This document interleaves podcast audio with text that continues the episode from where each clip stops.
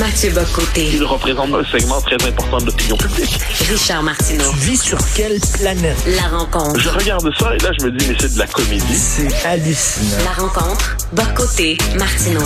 Ah, Mathieu, tu me fais plaisir. Là, tu veux parler du pronom Yel qui se retrouve dans le Petit Robert.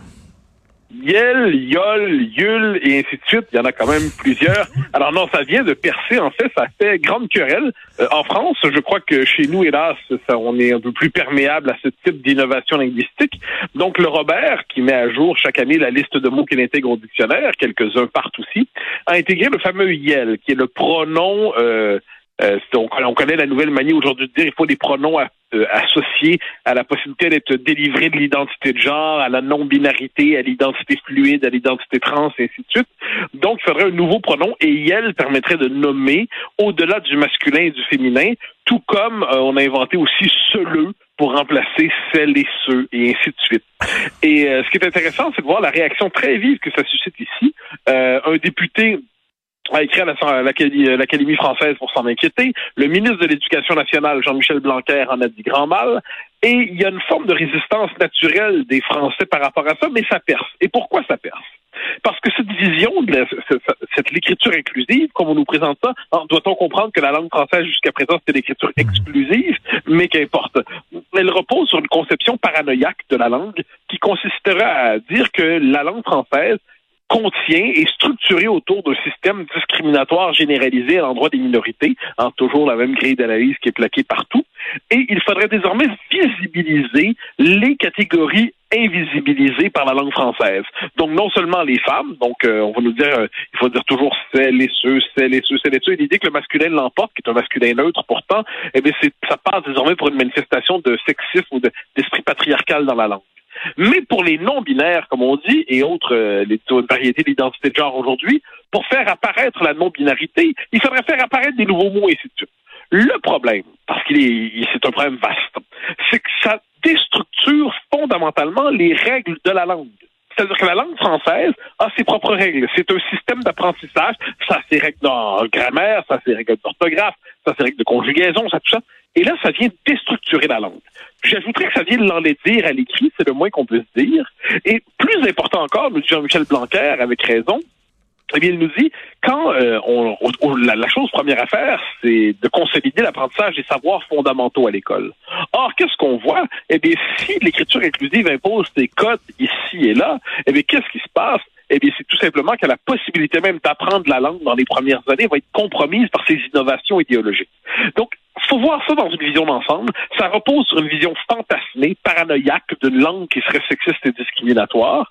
Ça nous dit que si on veut vraiment lutter contre le sexisme et la transphobie, il faut déconstruire des catégories premières qui structurent la langue parce qu'elles serviraient à oppresser jusque dans les plis intimes de la conscience et du langage les minorités. Il faut donc rééduquer la langue, puis ensuite on sait comment ça s'applique socialement. Hein, C'est-à-dire, c'est assez fascinant de voir comment c'est une forme de pression sociale très forte autour de cette fameuse écriture inclusive.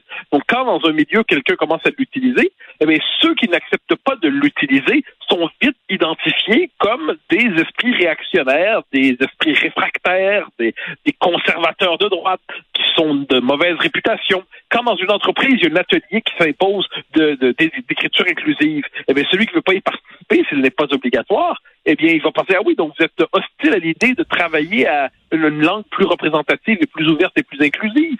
Quand dans une classe, ça, on, le on va le voir de plus en plus, quand un professeur va remettre un plan de cours qui va être en français standard et non pas en écriture inclusive, eh bien, il suffit d'un ou deux étudiants qui le dénoncent en disant qu'il ne tient pas compte des yel et des yel euh, et des seleux et ainsi de suite pour euh, eh bien le présenter comme sexiste et transphobe et ainsi de suite. Donc c'est loin d'être un détail cette question de l'écriture inclusive.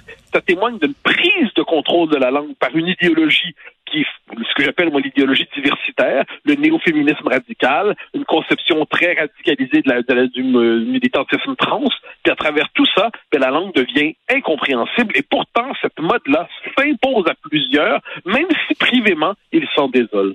Mathieu, l'idée derrière un dictionnaire, l'idée principale, c'est une chose existe, donc nous allons la nommer. Là, c'est l'inverse. On va la nommer, donc cette chose va exister.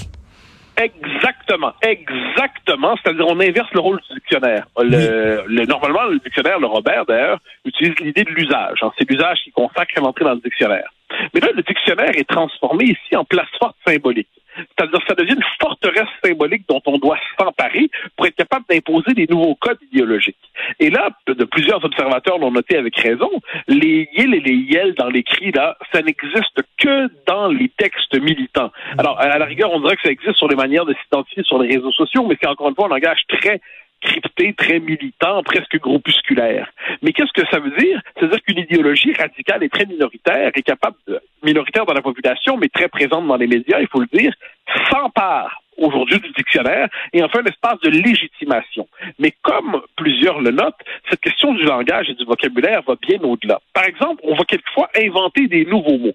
Moi, un de mes préférés, c'est le fameux cisgenre. Ah, c'est-à-dire qu'on va nous dire quelqu'un dont le sexe est en adéquation, l'identité de genre est en adéquation avec le sexe.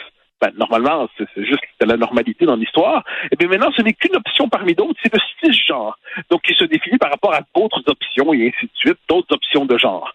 Ou encore, inversement, on va euh, imposer des concepts et des mots, ou plutôt on va bannir des concepts et des mots pour que la réalité à laquelle ils font référence ne soit plus mentionnable d'une manière ou de l'autre. Donc, une, une forme d'orwellisation du langage. Hein. C'est vraiment la langue qui s'impose à nous à travers tout cela. Et ceux qui ne voient pas que derrière, c'est pas une pure question de technique grammaticale. À travers ça, c'est vraiment des nouveaux codes idéologiques qui s'imposent pour distinguer ceux qui se soumettent à l'idéologie dominante et ceux qui y résistent. Et on sait le sort réservé à ceux qui ne sont pas d'accord avec l'idéologie dominante. OK, mais grammaticalement, là, on s'organise comment? Par exemple, il y a une, personne non binaire qui entre dans mon studio. J'écris Yel est arrivé. Arrivé E accent aigu, arrivé E accent aigu E, arrivé E accent aigu, parenthèse E, ferme la parenthèse. Comment, comment je, je conjugue ah ben ça? Ah ben, tu, tu pensais avoir des problèmes, je vais t'en présenter du nouveau. Alors, il y a Yel, ah non? il y a aussi, il y a Yel. Alors, à partir du moment où on avait congédié le masculin et le féminin, pourquoi dès lors faut-il réintroduire le masculin et le féminin dans les nouveaux pronoms? C'est quand même étrange. C'est étonnant. Et là, ce qu'on va voir, ce qui est fascinant, c'est de voir sur les réseaux sociaux cette manie-là. D'ailleurs, en passant, ça, ça s'est répandu. Sadiq Khan, le maire de Londres, euh, la, la vice-présidente américaine Kamala Harris, ont intégré aussi les, euh, leurs pronoms désormais sur leur biographie Twitter c'est assez intéressant, cette idée-là. C'est-à-dire, c'est une idéologie qui se normalise et ce serait apparemment un code de politesse aujourd'hui que de préciser ses pronoms. Alors, on va dire i, im, chieur, hein, chieur. Euh, on va, il y a différentes yel, yol, tous ces termes-là sont utilisés. Et là, il faut apparemment, c'est une forme de politesse que de préciser son pronom. Son prénom. Pourquoi?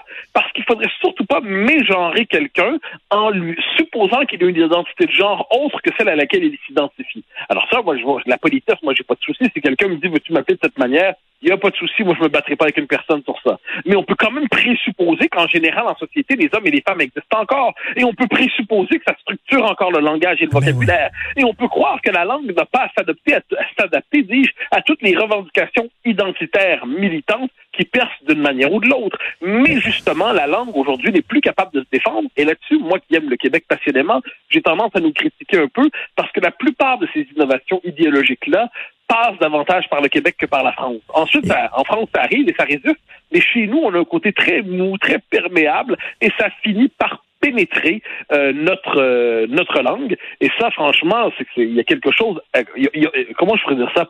C'est une forme de ça nous rend notre propre français inintelligible. On est en train de se convertir en une forme de dialecte progressiste qui se réclame de l'inclusion mais qui dans les faits devient tout simplement incompréhensible et inintelligible. Mais, Mathieu on s'en parle souvent. Pourquoi les figures en position d'autorité abdiquent et et acceptent les demandes les plus loufoques de la part des militants. Euh, c'est pourquoi? Parce qu'ils ont peur de paraître vieux. Ils ont peur ah, de ben pas peu, être dans le jeu. Ils veulent montrer que malgré leurs cheveux gris et leur bedaine, ils sont encore in, ils sont encore dans le coup. C'est ça qui arrive avec le petit Robert. C'est une opération de marketing. Mais il y a aussi, je pense, derrière ça, suis plusieurs qui s'y convertissent, une forme d'inculture. Hein, C'est-à-dire une forme d'inculture, ce sont des, des gens qui ne connaissent ni l'esprit de la langue, ni les codes de la langue, et qui cèdent à toutes les injonctions idéologiques. La peur d'avoir l'air de droite c'est absolument, tu sais, être de droite, c'est comme avoir une espèce de, de, de, morsure définitive au bras qui ne partirait jamais, la trace à jamais commis d'un crime idéologique. Alors, il y a à travers tout cela une forme, je dirais, de peur, panique à l'idée de ne pas avoir une bonne réputation idéologique, mais qui se comprend. Pourquoi? Parce que le prix à payer pour afficher un désaccord avec les nouvelles innovations idéologiques, avec les nouveaux dogmes, le prix à payer est très réel. On peut, on l'a vu avec Jordan Peterson au Canada anglais, Mm. euh, imaginons un professeur qui ici refuserait d'écrire son plan de cours euh, s'il une demande, et s'il refuse de l'écrire en yel et en yel et en yol et ainsi de suite. Eh bien, il va avoir de vrais, vrais, vrais soucis. Donc, le prix à payer est fort. Donc, pour résister à ça, il faut d'abord toute la force de caractère. Il faut du courage. Il faut une culture. Il faut connaître la langue. Il faut connaître, je dirais, la littérature. Il faut s'imaginer lire Balzac en écriture inclusive pour comprendre à quel point on est dans un délire. Il faut s'imaginer lire Kessel en écriture inclusive pour se dire que d'un coup, c'est moins téméraire et courageux et aventurier et ça a moins de panache. Alors, comment peut-on imaginer le panache en écriture inclusive? Alors, on est dans une espèce de la faiblesse culturelle de nos sociétés, leur espèce de décomposition mentale qui fait en sorte qu'ils sont terrorisés à l'idée d'avoir mauvaise réputation. Ça fait en sorte qu'on se couche devant Oui. de telles euh, revendications de groupes très minoritaires, mais qui parviennent à imposer leurs normes à tout le monde. Il y a quelques années, pour les francs-tireurs, j'avais interviewé Raël et je l'avais appelé euh, Claude Vorillon, qui est son vrai nom. Et il m'avait Ouais. dit non, vous devez m'appeler Raël. Et j'avais dit, je vais vous appeler Raël si vous m'appelez Batman. Et toute l'entrevue, il m'a appelé Batman. Donc, si quelqu'un me dit, tu dois utiliser Yel, je vais dire à condition que tu m'appelles Boum Boum. Ben, tu sais, moi, j'avais répondu ça quand on avait, quand le gouvernement canadien avait donné comme consigne à ses fonctionnaires de ne pas dire monsieur ou madame pour ne pas prendre le risque de mégenrer des gens. Il avait demandé, il- là, il avait corrigé la chose en disant, d'accord, de, demandez aux gens comment on veut qu'on les appelle. Donc, moi, j'avais, j'avais dit, mais c'est parfait, moi, appelez-moi euh, votre majesté. Ou encore, monseigneur. Je veux dire, si j'ai le droit de choisir comment on m'appelle, monseigneur ou votre, euh, votre majesté, ça, ça me plaît, ça me, je, je me reconnais. D'ailleurs, ça correspond à mon auto-définition de moi-même. Je me sens monseigneur. Donc, voudriez-vous, s'il vous plaît, m'appeler ainsi? Et c'est à ce moment qu'on voit les limites de l'idéologie du ressenti dans les comportements sociaux. Et on voit que si tout cela pénètre la langue française, eh bien, franchement, c'est que la langue française sera tout simplement dernière. Elle ne sera pas fécondée par tout cela, elle sera stérilisée par l'écriture inclusive. Merci, c'est toujours un privilège de parler avec sa sérénissime euh, Mathieu Boccoté. Ça fait plaisir, cher Yel. Salut.